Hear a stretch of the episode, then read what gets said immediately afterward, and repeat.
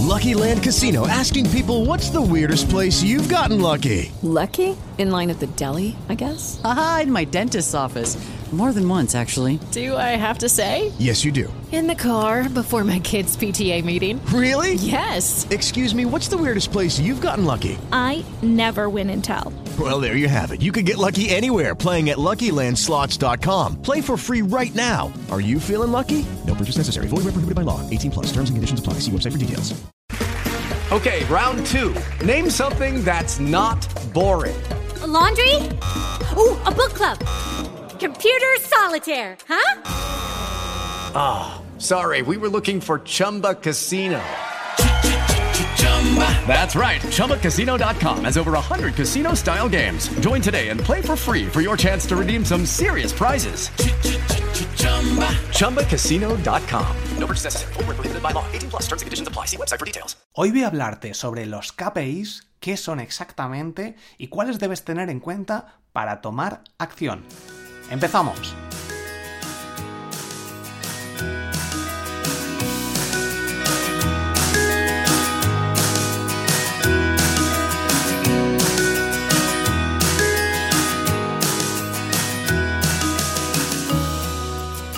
¿Qué tal? Soy Borja Girón, bienvenido al episodio 139 del podcast SEO para bloggers. Si quieres aprender SEO, si quieres mejorar tu visibilidad, si quieres conseguir más visitas de calidad, este es tu podcast. Hoy vamos a hablar sobre KPIs en SEO.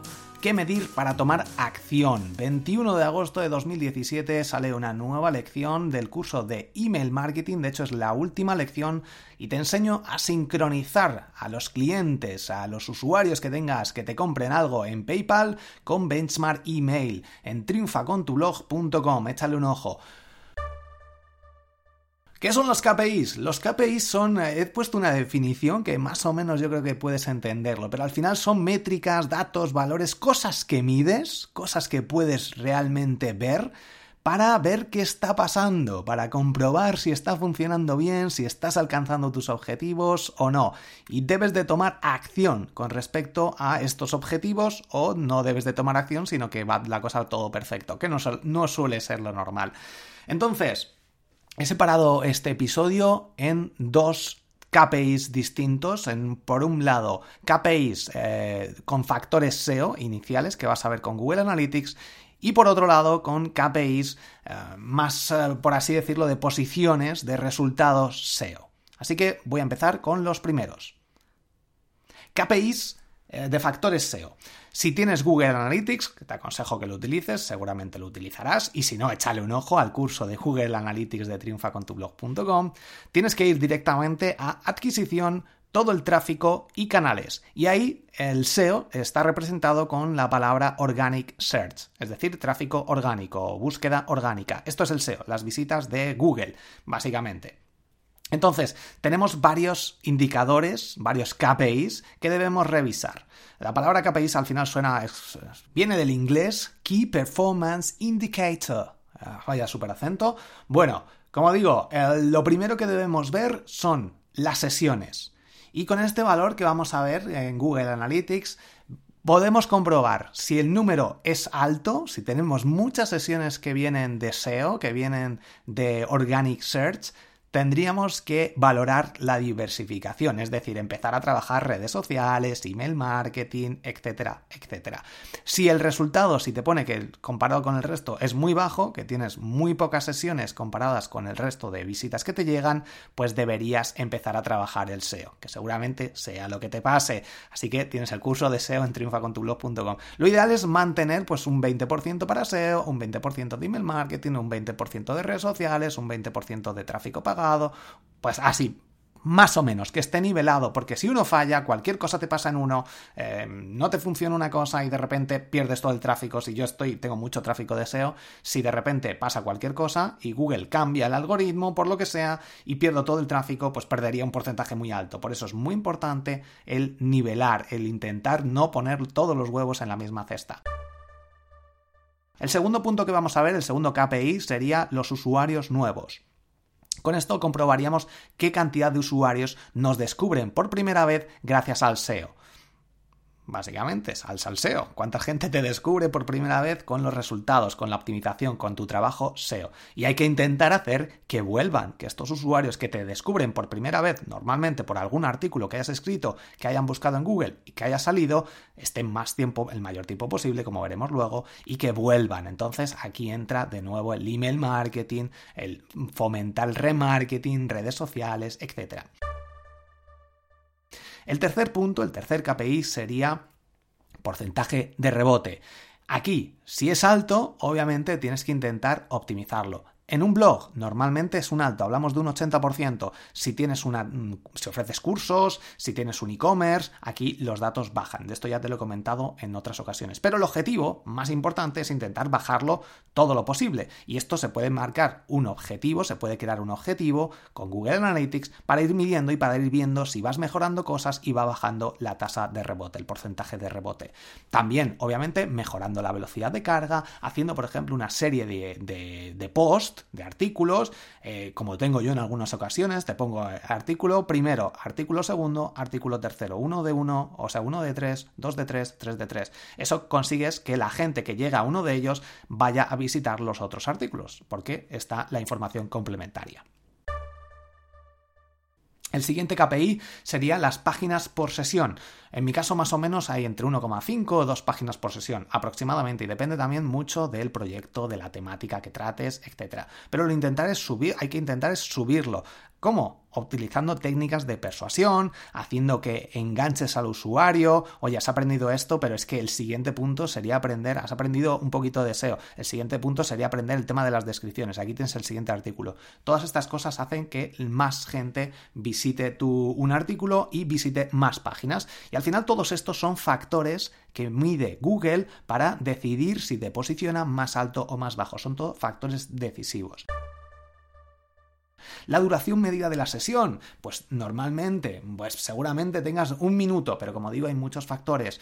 Pero la gente que me llega uh, de SEO es eso, un minuto, un minuto y medio, más o menos. Pero los que me llegan de email marketing, de campañas, uh, suben a tres minutos. Y estos son datos que obviamente hay que intentar que la gente te dé su email porque haces que más calidad, que la gente que te visita tenga más calidad. Así que técnicas para mejorar el SEO. Y todo esto al final es una ruleta, una rueda que, mm, de engranajes. Si una cosa la vas mejorando, pues vas mejorando el resto.